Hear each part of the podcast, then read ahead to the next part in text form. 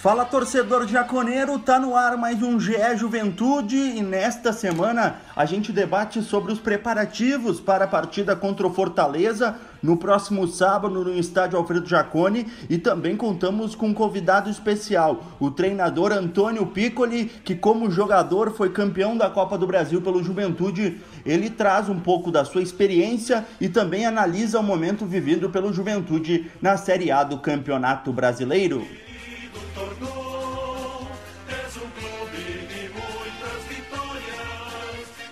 Fala galera, tá no ar mais um GE Juventude. Nesta edição a gente começa a projetar a sequência do campeonato. Daqui a pouco inicia o segundo turno da competição. E para projetar essa sequência do Juventude na competição, a gente conta com a participação do repórter da Rádio Gaúcha e do Jornal Pioneiro, Pedro Petrucci. Muito boa tarde, boa noite, bom dia para ti, parceiro. Tudo bem, Perus? Saudações aí aos nossos jaconeiros que estão acompanhando, ou boa madrugada para eles também, né? Que eu sei que tem gente que gosta de ouvir o podcast no período noturno. Vamos lá falar um pouco mais do Juventude nesse Brasileirão. E para essa edição a gente tem um convidado especial, né, Pedro? Convidado especial, alguém que muitas vezes vestiu a camisa do Juventude disputando o Campeonato Brasileiro, tem taça, tem medalha, tem tudo que foi possível pelo Juventude. Exatamente. A dar um salve para o, o, treinador Antônio Piccoli, que já foi campeão como zagueiro do Juventude na Copa do Brasil de 1999. Ele que vai estar com a gente hoje. Um prazer estar falando contigo, professor. Tudo bem, Peru? Tudo bem, Pedro? Satisfação é toda minha. Obrigado aí pelo convite. Piccoli, primeiro para começar, por onde anda o, o professor Piccoli? Qual que é os projetos que o Piccoli tem para essa sequência de carreira? Bom, na verdade eu estou é, no momento um pouco mais cuidando do lado pessoal. Na verdade, já há uns dois anos, mesmo eu tendo trabalhado no São Luís, no Pelotas, já já teve essa, esse meu retorno aqui para o Sul teve muito esse propósito. No, na época meu sogro não estava muito bem e tanto que ele acabou falecendo logo no início, no início da pandemia. E a gente está reorganizando um pouquinho a vida de ordem pessoal. Agora é, comecei a ter uns probleminhas com a minha mãe que reside lá no Oeste Catarinense. Devo estar um pouco mais por lá, possivelmente, até que alguma missão aí dentro do futebol me chame novamente. E a, e a tua ideia, Piccoli, é continuar como treinador, como nas últimas temporadas, isso? Olha, eu, eu tenho refletido muito sobre isso e hoje é, esse lado pessoal tem mexido bastante com, é, com a minha estrutura. Eu estive é, muito ausente, né, em função de toda essa vida de atleta e depois em comissão técnica. Então, eu estou refletindo bastante. Em um primeiro momento, eu continuo sim como treinador, mas eu confesso que tem, é, tem algumas é, áreas voltadas ao esporte aí que tem me instigado bastante e eu estou aos poucos compreendendo melhor para ver se vai ser dessa forma. Ali na beira do campo, ambiente de vestiário, essas coisas a gente já domina, a gente gosta gosta muito também e procura estar sempre evoluindo, né, estudando, enfim. Mas, uh, como te falei, é um momento para ter um pouco de, de calma, né? Não se precipitar. Mas eu, futebol, a gente até pode sair do futebol, né? Mas o futebol não sai da gente, né? É verdade. Pedro, alguma questão sobre esse o, o Piccoli que fez parte também da história do Juventude como treinador e agora passando por esse momento, dá para se dizer de uma transição. Pedro e também está acompanhando o Juventude, né? Pois é, justamente o que eu ia perguntar pro, pro Piccoli, né? Ele certamente, eu imagino, está assistindo os jogos do Juventude na Série A. O que está achando da campanha até o momento? Olha, Pedro, a gente sabia que ia ser tremendamente desafiadora, né? Essa retomada do Juventude numa primeira divisão.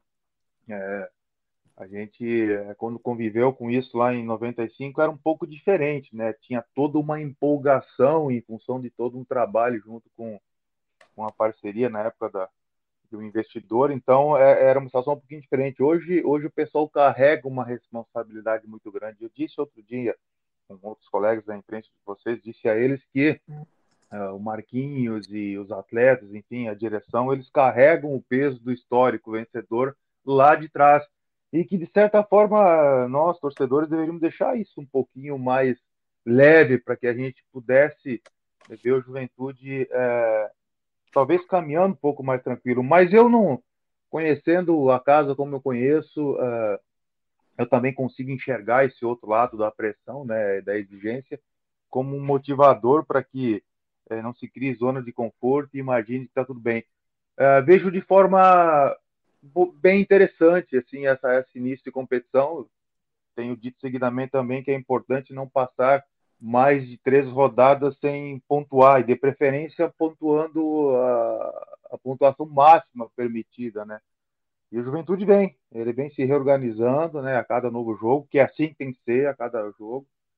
E eu tô torcendo muito para que essa manutenção aconteça. Eh, a gente estava falando, Pigolito falou sobre 1995, até para o torcedor que é mais jovem, como é que foi aquele momento vivido no Juventude com acesso? Era um panorama diferente, como você falou, mas como é que foi aquele momento para a tua carreira, importância para a tua carreira e também para o Juventude? Depois, claro, permaneceu por muitos anos na Série A do Campeonato Brasileiro. Olha, tem uma história bem interessante. Eu até, até o brasileiro de Série A de 95, eu não havia vestido a camisa do Juventude oficialmente. Eu vivi dois anos no Exército Brasileiro e quando eu retornei diretamente para o profissional, acabei rodando um pouco pelo interior. Então, minha primeira experiência como atleta uh, em jogos oficiais pelo Juventude foi justamente na Série A do Brasileiro. Eu não acabei, eu acabei não pegando, né, os, os acessos. Eu estava emprestado para o interior mas, evidentemente, que a gente viveu de perto isso, porque é, toda a nossa geração estava envolvida com isso. E o que eu, te, que eu me refiro é que é, existia uma empolgação é, do tipo: ah, estamos pela primeira vez né, numa competição nacional, é, é, como era a primeira divisão, no caso. A Juventude tinha em três anos seguidos, três anos consecutivos, ele conseguiu os acessos para chegar até a elite. Agora eu, eu entendo que é um pouco diferente em função justamente de todo aquele período que nós permanecemos na primeira divisão.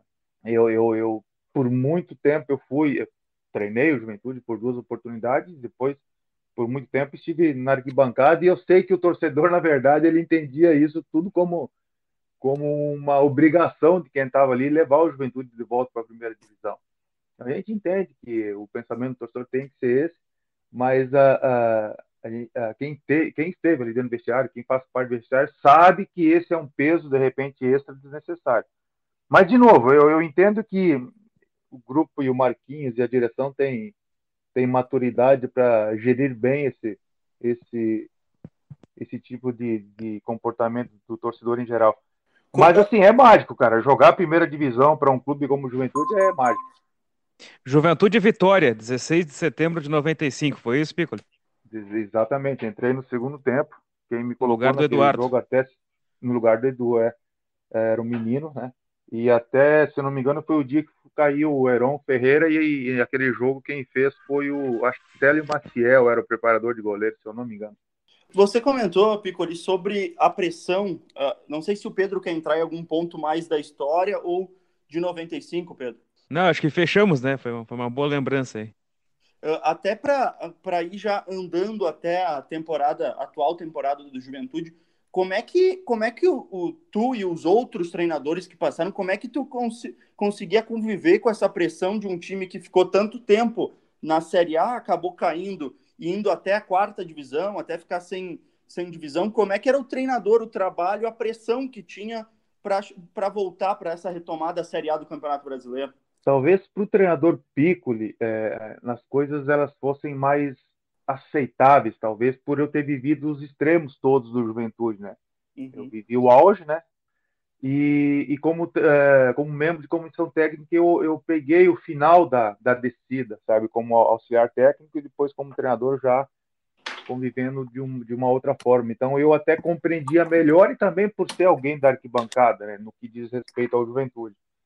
Então eu compreendia isso, por mais que às vezes, quando treinador, eu não é, não concordava. Né? E, é, e o bacana de, do futebol é isso, tem que concordar ou não, mas sempre respeitando. Mas, mas é sim, é, para quem não conhece ou quem não conviveu ali dentro do, do vestiário ou com a história, talvez possa parecer assim um pouco exagerado, mas não é não. O Juventude ele foi movido, ele cresceu em função desse grau de exigência do, de quem estava dirigindo o clube, né, que normalmente são, dire... são torcedores com, com cargos, né, enfim, essa é a diferença. Então eu, eu compreendia bem isso. Né? Eh, eu confesso que às vezes o vestiário ele sentia um pouco mais e aí sim me dava é, um trabalho um pouco a mais, né, no sentido de mostrar como que funcionavam as coisas dentro do clube. Agora eu imagino que o Marquinhos também já conhece a casa, já teve acesso, então conhece bem. Eu imagino que ele também saiba é, gerenciar bem essa, essa situação. É, eu, eu, procuro ver sempre do, viu, Peruso? Eu, eu, procuro ver sempre do lado do que é que pode potencializar isso aí de bom. É, vai dar um pouco mais de trabalho, mas a gente vai estar sempre com o nível de atenção lá em cima e o vestiário não, não consegue é, gerar ali, criar ali uma zona de conforto, porque a competição exige que você esteja sempre muito atento, porque até outro dia o Juventude estava a dois, um, dois, três pontos da zona do rebaixamento. Agora deu uma aliviada, subiu um pouquinho, mas já passou uma rodada, já não está tão distante. Está tá caminhando, está dentro daquilo que eu, que eu imaginava para o Juventude. Mas é, é uma competição de um grau de exigência, exigência muito alto. E até por essa concentração que é exigida, Piccoli, essa mentalidade de, de, concentração nos jogos, a gente tem debatido um pouco sobre isso em relação ao número de gols sofridos pela juventude, que são 17, e apenas dois aconteceram no primeiro tempo, na estreia contra o Cuiabá e agora contra o Bragantino. Os outros 15 sempre no segundo tempo e, e, teve vários jogos em que os gols eram sofridos ali nos primeiros minutos do, do, segundo tempo, né? O Marquinhos Santos chegava a comentar sobre essa falta de concentração, alguns jogadores mais inexperientes na defesa também que uh, não estavam acostumados com os jogos de Série A. Como que o treinador, assim, o, o líder, até às vezes dentro de campo também, eh, pode conduzir essa situação para evitar esse tipo de volta do segundo tempo desconcentrado? Eu lembro que eu assisti esses jogos, eu vi esses jogos, a grande maioria deles, com o Juventude ter feito um bom primeiro tempo. Sabe? Então dava uma impressão de que estavam as coisas estavam sob controle. Aí na retomada do, do, do, segundo tempo vinha esse essa situação adversa aí de sofrer o gol, enfim, de ter algum outro problema. Então é uma construção, cara, que, que, que o alto uh, nível de exigência faz com que você precise acelerar. É, não é fácil para o treinador mas o atleta também ele tem sim uma parcela muito grande é, de contribuição quando ele compreende isso o mais rápido possível. O treinador ele vai expor isso, vai falar, e eu tenho convicção plena, conheço praticamente toda a comissão técnica da juventude, eu sei que internamente o pessoal fala muito sobre isso aí. Então essa construção de realidade de Série A de brasileiro faz com que é, o atleta também tenha essa atenção e de repente a gente começa a olhar um pouquinho diferente, né? Já a última rodada foi justamente o contrário que aconteceu, a gente conseguiu reverter no segundo tempo, né? Um, um placar queira queira queremos todos que isso seja justamente um, um, um reflexo do trabalho já da, da, comissão técnica em cima dessa conscientização de, de responsabilidade.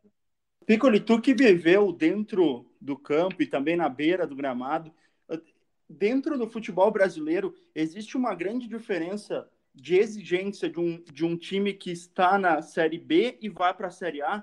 A exigência é muito grande, a diferença da Série A para a Série B é muito grande no futebol brasileiro? Eu penso que tem todo um contexto envolvido aí. É, tem muito a ver com uh, o tempo que você ficou, por exemplo, numa segunda divisão ou nesse patamar de baixo, porque isso provavelmente gerou da instituição um, é, um custo financeiro para subir, aí depois que subiu, por mais que receba aí um orçamento legal, é difícil de você se equiparar aos outros. Né? Então tem essa, essa, essa, esse desafio. Uh, a gente já tem observado nesses últimos anos que aquela facilidade que as equipes que grandes que caíam, elas já não têm mais a Série B, então eu não vejo muito esse componente técnico, eu vejo mais é na condição de você buscar o diferencial. É, vamos, vamos dar uma olhadinha para o Juventude agora que, que perdeu o que o Matheus saiu, né? O Peixoto saiu. O tamanho do desafio é, para a direção do Juventude hoje, para a comissão técnica, de buscar alguém que tenha é, ou que consiga novamente fazer é, ter o aproveitamento que o, que o Peixoto vinha tendo. Né? Então isso isso talvez ilustre um pouco mais a, a isso tudo que eu estou dizendo. É difícil de competir é, porque já não se tem muitos especialistas e os poucos que tem você precisa colocar um valor é, um valor considerável para atrair eles Então, é, é eu não, não, vejo isso como determinante, mas é algo que pesa bastante para que essa diferença talvez ela pareça mais acentuada. Falando sobre reforços, Piccoli, essa semana chegou o Quinteiro, zagueiro ali da tua área, colombiano que veio do Fortaleza. Eu acho que foi uma boa escolha do Juventude. Eu conversei com alguns colegas lá do Fortaleza, também tem um histórico na casa lá, e, e as informações são boas, só uh, do Quinteiro. A única coisa que parece que pegou lá é questão de, de, de posicionamento dele, de não é, de não estar tá com a cabeça muito legal, de não aceitar algumas condições, enfim, impostas pela, impostas pela nova comissão técnica. Me parece, é, eu vi ele jogando, é, ele no, no auge da forma dele acrescenta, sim, tem posição, tem força, é, é um jogador que, na minha opinião, se ele chegar ao Juventude em condições, ele tem o perfil da casa, por ter características que particularmente imagino, é, sei que a casa gosta de um defensor, que é segurança, é, imposição, né, e, e, e também é, uma boa, é, um bom entrosamento, uma boa leitura de jogo. Eu, o, que, o que eu sempre questiono, e aí tomo um pouco de cuidado, é como que esses atletas chegam. Eu sei que o Quinteiro estava treinando separado, mas ele é assim, é um cara que de repente já dá uma reforçada na, no setor defensivo. A gente já viu que chegou outro dia o Ricardinho ali para o meio campo, os setores vão se fortalecendo. Eu também já vi a Papada dar uma chiada, que é bastante jogadores de defesa e meio campo, mas é uma competição longa, precisa de jogadores que se equivalem, também para gerar um, uma competitividade interna o grande desafio eu vejo agora, apesar que chegou o Ricardo Bueno, é encontrar esse cara que daqui a pouco o Juventude vai ter uma chance e ele vai fazer duas, no máximo na segunda ele faz. Dentro dessa questão da chegada do Quinteiro, para ti a, a zaga do Juventude ideal ainda seria com o Vitor Mendes e o Rafael Foster ou é Quinteiros e mais um deles? Como é que tu vê esses jogadores, claro que tem num patamar abaixo de nível de equipe, a gente fala do Didi e do Kleberson, mas por tu conhecer bem a, a posição, por onde seria o, a zaga ideal do Juventude? Então, na minha opinião, assim, Quinteiro está chegando, ele vai ter que é, mostrar se ele tem competência para ficar. Eu vi uhum. nesse último jogo uma zaga jogando muito firme, a gente sabe que, é, por exemplo, o Foster se expõe um pouco mais porque ele tem a construção, né? A bola que entra nele, ele é um cara que busca o passe diferente. É, eu acho que casou bem ali.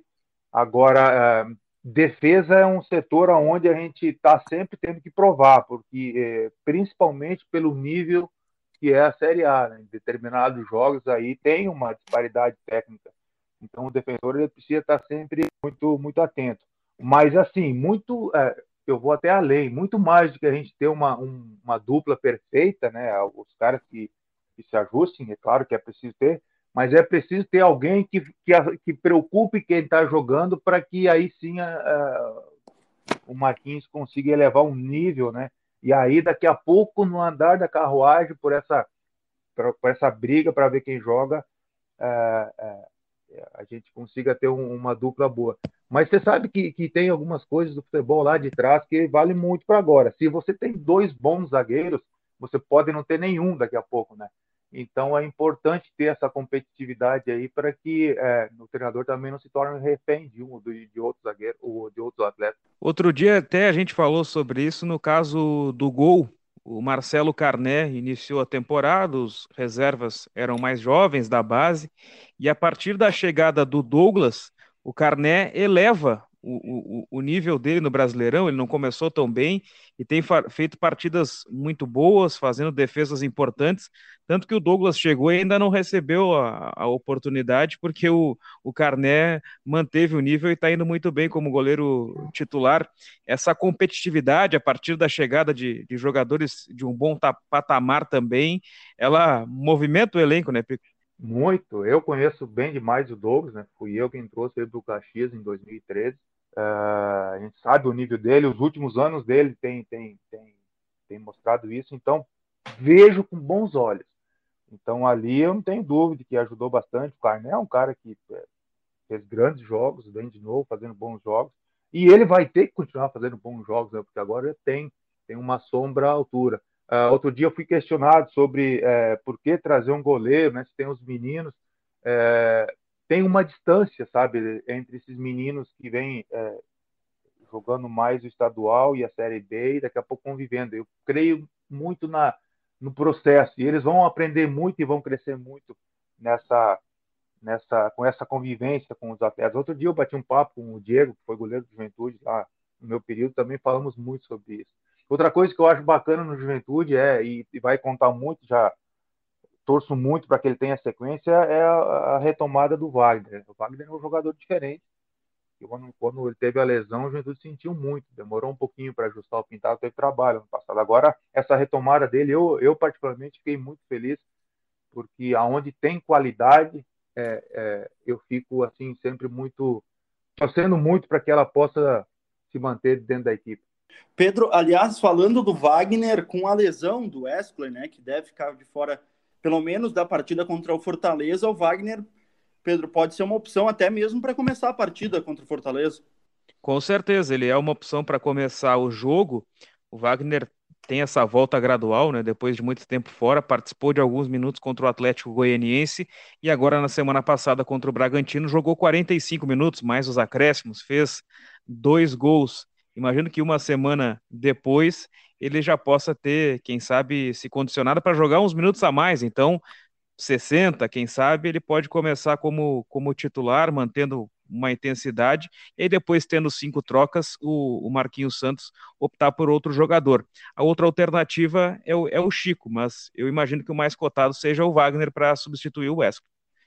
Dentro do, do time do Juventude, Piccoli, qual que é o, o setor ou qual que é o grande diferencial que tu vê do Juventude para conseguir essa permanência dentro do Campeonato Brasileiro? O Juventude, o técnico Marquinhos, aliás, falou em entrevista ao, ao GE que um dos principais pontos do trabalho dele, ele se nomeia como um, um, um, técnico especialista em organização tática. Tu acha que o Juventude passa primeiramente por isso, por uma organização tática, e depois é um time que vai rendendo mais ao passar das rodadas?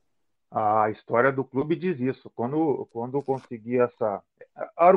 Eu vou te falar o seguinte: a organização que o Marquinhos fala, e eu, eu acredito que ele seja um cara realmente que gosta disso, pelo menos aqui a gente busca observando os jogos dele. A organização leva aquilo que eu ia te falar. O que vai determinar o quanto a juventude vai vai caminhar nessa competição é um, é um equilíbrio entre os setores, sabe? Ela ser uma equipe bem consistente e vai passar pela organização que o Marquinhos falou porque a gente tem, né, o Juventude tem é, é, é, jogadores que se equivalem em quase todos os setores, quase todos os setores, tá certo? E, e, e isso permite que é, o Marquinhos daqui a pouco, quando tenha que mexer na equipe, não sinta muito. Veja, vamos falar agora no exemplo do Wesley. O Wesley é um atleta que quando me foi meu atleta também na Ferroviária, quando ele veio para o Juventude, eu também diz da mesma forma que falei do Quinteiro. Se ele chegar em condições, ele ia acrescentar o Juventude. Então ele demorou um pouquinho, pegou o jeitinho. Agora perdeu o Wesley. O Juventude não tinha um outro jogador com essa característica. É, agora com o Wagner é uma alternativa bem interessante. E eu gosto muito da velocidade, sabe? O Paulinho está muito bem um jogador de velocidade com mobilidade, né? Não é um velocidade, não é aquela velocidade só de profundidade. Ele tem o drible, ele tem a, a jogada individual. Então, o Juventude ele, ele tem, eh, se ele dentro dessa caminhada ele conseguir potencializar esse equilíbrio em cima dessa organização que o Marquinhos fala, eu vejo uma equipe conseguindo manter um alto nível de competitividade, que é o que vai precisar, porque vai ter jogos que não vai bem, vai ter jogos que não vai fazer a pontuação que se imagina, mas quando ali dentro se tem consistência, organização, é, aí consegue, é, junto com o equilíbrio, buscar aí uma competição boa. Pedro, outra situação que o, que o Juventude conviveu muito nesse primeiro turno é a questão do alto número de cartões, principalmente oriundos do Guilherme Castilho. Uh, essa situação, com o passar do tempo, a gente vê que vai melhorando, mas o Castilho já na última partida recebeu um cartão bobo também de novo, Pedro. É, o Marquinhos ele vinha jogando com três volantes, aí depois com a lesão do Elton, com algumas saídas por Covid também, como foi o caso do Jadson e a própria ausência do Castilho, primeiro por suspensão, depois por pertencer ao Atlético Mineiro. Uh, ficaram, ficaram poucas opções e aí o Marquinhos começou a usar um meia centralizado além dos dois volantes e, e dois pontas. Isso aconteceu no último jogo, mesmo tendo o Castilho como uma opção. Acho que ele perdeu um pouco de espaço nesse, nesse intervalo em que não pôde jogar. Até eu acho que o time rendeu bastante com ele no segundo tempo, a partir da entrada dele junto à do Sorriso também, mas é uma alternativa que tem o Marquinhos. Eu acho que sim, esse é um defeito que ele precisa corrigir, a questão do cartão, foi expulso várias vezes também, está um pouco afobado ainda nas jogadas, mas é uma opção que tem o Juventude até para, quem sabe, compor com um terceiro homem do meio-campo. Teve um outro jogo que, para ter o Wesley por dentro, ele utilizou o Castilho pelo, pelo lado. Até perguntar para o Piccoli sobre isso, já que ele teve a experiência com, com o Wesley lá em 2016, na Ferroviária. A gente viu ele jogar aqui já como extrema-direita, puxando para dentro, armando o jogo, mas também partindo do centro, né? Qual seria para ti a posição preferencial dele? O Wesley, no, trabalhamos pouco tempo lá na, na Ferroviária, na Copa do Brasil. É, ele, no princípio, eu utilizei ele, é, quando eu, logo que eu cheguei, eu já trabalhei no, um, um tripézinho com um volante e ele mais um médio por dentro. É, mas ele vinha sendo muito utilizado né, na época pelo Sérgio, o português, pela beirada. E ele não, ele era um atleta que não tinha essa dificuldade, mas ele ele consegue se adaptar bem, né? é, desde que se tenha uma compensação, porque daqui a pouco se ele começar a baixar de mais linha, ele já não sustenta mais por muito tempo no jogo. Se vocês me permitem, eu gostaria de fazer até um, um parênteses ali, abrir um parênteses em relação ao Castilhos, é, que até pela experiência que eu tive como atleta. Uh, eu torço muito para que ele encontre esse equilíbrio, para ele não ficar marcado uh, pelos cartões como eu fiquei ali em Caxias. É, é, o clube perde, o, o, o, time perde, mas o atleta perde muito mais. Sabe? A papada, se você. qualquer lugar, mas eu vou falar por Caxias, pelo Juventude, porque é onde eu convivi mais. É, eu tive algumas expulsões que me atormentaram muito na minha, na minha vida e poucas vezes alguém sentou para conversar comigo, sabe? E hoje não, hoje eu vejo que tem mais esse cuidado, provavelmente alguém já esteja conversando com ele, mas vai muito também de ele compreender isso aí, encontrar o time da jogada, porque eu vi eh, algumas das expulsões dele, ou uma, uma delas, perdão, uma só, que foi por talvez por não ter calculado bem a entrada dividida, sabe, um lance, aí depois fiquei sabendo que já havia se repetido. Então, eu torço muito para que ele encontre esse equilíbrio, porque eh, não vai ser só em Caxias, não, em outros lugares também é, ser marcado por, por deixar a equipe na mão é uma das coisas mais terríveis que tem para um atleta. É, e ele teve, se não me engano, duas, sub, su, duas expulsões, também algumas suspensões pelo acúmulo de cartões amarelos, e ele fica à disposição para o Juventude nessa partida. O Juventude que não conta com o Wesley e com o Rafael Foster, mas o, o resto do time, Pedro, deve ser o mesmo que já vinha encaminhando nas últimas rodadas. É, eu imagino que sim, inclusive com a presença do Michel Macedo como lateral direito, o Paulo Henrique participou de duas partidas contra a Chapecoense e, e depois contra o Atlético Mineiro, quando o Macedo estava com Covid.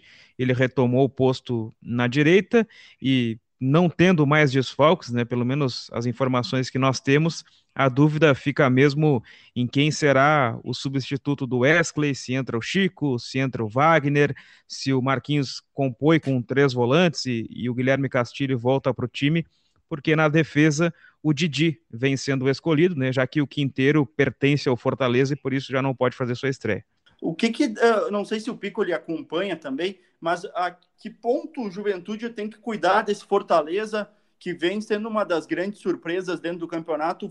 Fortaleza pode atrapalhar a ideia do Juventude somar mais três pontos em que parte do jogo, em que proposta de jogo que o Fortaleza deve entrar em campo? O Fortaleza pode sim atrapalhar. O Fortaleza é uma equipe diferente do Campeonato Brasileiro é, das que eu vi jogar. É, é, uma equipe que tem uma organização defensiva, é, os beiradas, os, os, alas com muita chegada, é, é Crispim, que é um, um destro que joga pela esquerda também, sabe é, compor bem essa chegada por dentro. Então ele tem muita mobilidade e uma das coisas que mais é, talvez nós treinadores brasileiros precisamos ficar atentos a isso aí. Uma das coisas que mais se fala no futebol talvez o, o, os treinadores estrangeiros tenham trazido com um pouco mais de clareza para a gente, que é essa forma intensa como a equipe se comporta logo depois que perde a bola. O Fortaleza tem muito isso aí. É, jogou o último jogo com o Elton Paulista à frente, mas o Robson voltou. Esse sim é um jogador perigoso, bastante mobilidade. Essa formatação tática que o, que o, que o treinador utiliza é, acaba tendo dois jogadores de mobilidade na frente, tem que ficar muito atento. E por isso que a ausência, principalmente do Foster ali, é, talvez é, seja o que mais pese para o Juventude, em função dessa dessa característica do Fortaleza. Não vai me surpreender se o Marquinhos, é, de repente, iniciar o jogo é, um pouco mais precavido, até em função do que é o Fortaleza. É, mas como encaixou no segundo tempo ali contra o Bragantino essa, essa ideia ali do, do Wagner, talvez ele consiga, talvez ele opte por isso, mas não iria me surpreender se de repente ele povoasse um pouquinho mais o meio, porque o Fortaleza, em função de, dessa intensidade, ele às vezes parece que tem mais jogadores que, que, que as outras equipes no meio campo, uh, mesmo jogando ali com uma linha de três defensores. É porque o, o, o pessoal que joga na beirada ali, principalmente é, o Crispim na, na, esquerda, ele compõe muito meio, então tem ali um congestionamento um pouco maior. É um setor que tem que ficar atento. O meio campo é onde o Fortaleza ele consegue é, é, ter uma mudança de dinâmica muito rápida ali. Ele está cadenciando, daqui a pouco ele acelera muito rápido o jogo. A principal tendência que se diz dentro do Juventude, Pedro, é a utilização do, de um jogador que o Marquinhos diz como um jogador que dá intensidade e, é, seria um box-to-box, -box, que é o, o Chico, né? É, o Chico começou atuando pela ponta lá no início do Brasileirão. Ele começou pela ponta esquerda, quando o Capixaba jogava pelo lado direito. Mas à medida que o Juventude teve a chegada de outros jogadores, como o Paulinho Boia, até a afirmação do Sorriso, o Chico começou a ser aproveitado mais pelo centro, mas não como um camisa 10, né? Compondo como um terceiro homem. Ele jogou assim contra o Ceará, por exemplo, contra o Atlético Mineiro, mais recentemente, que ele foi titular, o Wesley estava fora. Então pode ser esse nome também, né? Ou até o próprio Guilherme Castilho, que também fez essa função. Não vejo três volantes marcadores, né? Até porque o Jadson está voltando do não. Covid, a, não está na, na, mesma forma. É, eu também não vejo três marcadores, não, viu? Se usar esse tripé é muito mais para ter um, uma composição ali. Se me permite dar um pitaco aí. É muito mais pela esse, esse momento sem a bola do Juventude. Mas o Marquinhos, ele, ele tem essa organização, ele não gosta de ficar sem opção quando ele tem a bola, sabe? Então, ele, é, talvez o questionamento maior seja esse. E outra preocupação é, é se ele começar com o Wagner né, e as coisas não saírem como ele imagina, de que forma que ele vai criar depois. Né? Então, tem todo esse questionamento aí para ele levar em conta. É, e o, o, que, o que o Pedro tinha comentado, a, a tendência é que o Juventude entre em campo com Marcelo Carné, Michel Macedo, Vitor Mendes, Didi e William Matheus. Daí o meio de campo que a gente estava comentando, é, ainda com a, com a presença do Dawan, Pedro se consolidou no meio de campo do Juventude. É, até pela lesão do Elton, é alternativa como cabeça de área, como o primeiro volante que tem o Juventude. O João Paulo saiu, ele que joga por ali. O Jesus, o, o Jadson, o próprio Ricardinho, talvez sejam opções para jogar um pouquinho mais avançado. São caras que podem chegar mais na frente. Então o Dawan se firma ali, o Jesus como o, o segundo homem do meio-campo, e a gente fica na dúvida quem vai ser esse terceiro jogador. Que pode ser tanto o Chico ou o Castilho e até o Wagner, mas o Pico ele estava comentando que daqui a pouco entrar com o Wagner e daqui a pouco o time não consegue render, tu, tu perde uma opção, Piccoli, até para o segundo tempo, né? É, mas aí vai muito do conhecimento do Marquinhos, né? A gente falou de, dessa composição de meio e o Pedro acabou lembrando, é, tem, tem, tem, é, tem variações que podem ser utilizadas a, a, ali no meio e é, sem perder essa forma de chegar. Uh, eu, eu, assim, é, conhecendo a casa, normalmente o Juventude coloca bastante intensidade no começo do jogo. Agora, se uma, eu não conheço o dia a dia do Martins em relação ao adversário. Se ele, eu sei que ele está atento porque ele é um cara que gosta muito dessa observação. Ele vai compreender é, como Fortaleza joga e vai estruturar a ideia talvez em cima disso, até em função de ter queimado essa do, do, do West, né? Então ele não tem como manter a mesma ideia se ele tiver que mexer. Ele, qualquer mexida que ele for fazer diferente disso, ou ele vai para três atacantes, né? E segura é, é, quatro atacantes, perdão, e segura é, dois médios só, ou ele vai com tripé de médios e mantém três atacantes. É, essas as opções do técnico Marquinhos. Eu até ia comentar, Pedro, que tem essa possibilidade também da utilização dos três atacantes, daí com a presença do Capixaba no time. É isso, eu imagino que o Capixaba vai ser mantido como titular do time, ele cresceu nas últimas rodadas, teve oportunidade, fez bons jogos, a não ser que o Marquinhos queira ter o sorriso desde o início, mas o sorriso ele está se caracterizando por ser também aquele jogador para o segundo tempo, para acrescentar mais velocidade, mais intensidade, e foi assim contra a equipe do Bragantino.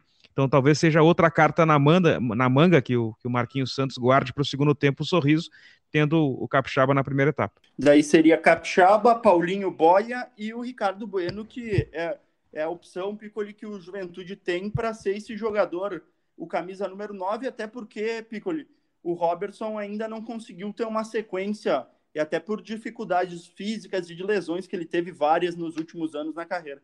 É, eu lembro de ter sido questionado uh, pela imprensa em uma das minhas participações em Caxias sobre a condição do Robertson, e ele trabalhou comigo duas vezes, então é, a minha preocupação era saber como que ele ia chegar. Ah, o Bueno é o cara que veio para jogar, já vinha, estava minha atividade lá no Operário, então ele tem essa condição. É, eu gosto muito dessa ideia desses dois pontos, sabe? Essa, essa, as duas beiradas elas são muito interessantes. E, ó, e o Juventude pode sim ter uma vantagem nesse tipo de situação. Os confrontos com os beiradas e o Capixaba, se ele jogar pela direita em cima do Crispim, ele pode sim ter uma, uma, uma vantagem na velocidade, porque joga Tite pelas costas, dando sustentação para o Crispim, e é um setor que talvez do Fortaleza seja o mais é, é, vulnerável em termos de velocidade. Apesar que o Boia em cima do, do Tinga também vai, vai me parece ser uma, um confronto legal. Mas do outro lado tem uma composição defensiva melhor com o Ala. É, esse o, o Juventude, sempre bom a gente ter um olhar de, de quem já esteve lá dentro, também trouxe algumas questões e já e conhece também o Fortaleza, Pedro, porque esse desafio vai ser complicado para o Juventude, mas até mesmo contra o Atlético Mineiro, o Juventude teve momentos que, principalmente o Capixaba, teve vitórias individuais contra o Guga, por exemplo, no primeiro tempo. É verdade. É, o Capixaba deu muito trabalho para o Guga, que é um jogador que tem essa característica de, de apoio, né? E até forçou que o Guga não fosse tanto, porque o Capixaba estava na, naquele setor ali. E, e, e, incrível, né? O Juventude perdeu o jogo nos minutos finais, mas fez uma, uma partida de, de igual para igual no Atlético Mineiro, que essa semana passou o carro por cima do River Plate, vai para uma semifinal de Copa Libertadores da América. Então, embora tenha perdido, né, foi um jogo que o Juventude de alguma forma até pôde comemorar e deu uma moral para a sequência do Brasileirão. Já para finalizar, já ir para a reta final, Piccoli, o, o, analisando os adversários que o Juventude tem, até a tabela, o Juventude está encaminhando muito bem uma permanência na Série A, dá para dizer assim? Peluso, ele vai ter que provar isso jogo a jogo, né? Como foi, eu concordo com o Pedro, acho que aquele jogo contra o Atlético uh, serviu, uh, depende muito é, do lado que a gente está. Se a gente está do lado de fora, é, como torcedor, a gente não gosta do resultado. Mas o treinador ele precisa compreender se ele teve algum ganho, né? Se estiver muito focado, concentrado e atento, como é o caso do Marquinhos, sinceramente eu acredito que, que, que ele tem explorar, iria explorar muito bem essa ideia do que foi o jogo. O Juventude fez um belo jogo. Então agora a sequência é muito daquela ideia do jogo a jogo. Tem um jogo difícil agora contra contra Fortaleza se manter essa ideia da pontuação máxima aí a cada três jogos, uh, brigando sempre pela, pela possibilidade de seis ou de nove pontos, cara, o Juventude tem condição sim de permanecer. Mas, repito, vai ser uma luta é, até o final da competição. É uma competição que ela não permite você ter nenhuma oscilação. E a gente sabe que todo mundo vai ter uma oscilação. Vamos acreditar que a do Juventude já tenha passado. É, esse e para, como é típico aqui no podcast, a gente sempre acaba com o palpite, Pedro, para a rodada. Qual que é o teu palpite para esse duelo entre Juventude e Fortaleza no sábado que a gente vai estar tá acompanhando? Eu sempre me caracterizo por ser um pouco pessimista aqui, né? Aposto no empate, poucas probabilidades do Juventude às vezes. E na última rodada, por exemplo, apostei no, no empate e quebrei a cara. Agora eu estou um pouco mais confiante. Eu acho que o Juventude, embora enfrente um adversário que está indo muito bem, treinador que é uma das sensações aí do, do ano, o Vojva, o, o Juventude vence 1 a 0 esse jogo no sábado. E para você, Piccoli, qual que é o teu prognóstico para essa partida? Eu acho que vai dar mais gols. É. Em função do que é o Fortaleza. Acho que 2 a 1 um para o Juventude. É, é, eu acho que vai ter mais gols em função de tudo que produz o Fortaleza também. O Juventude está mais leve, né? Também tá, tem produzido bem.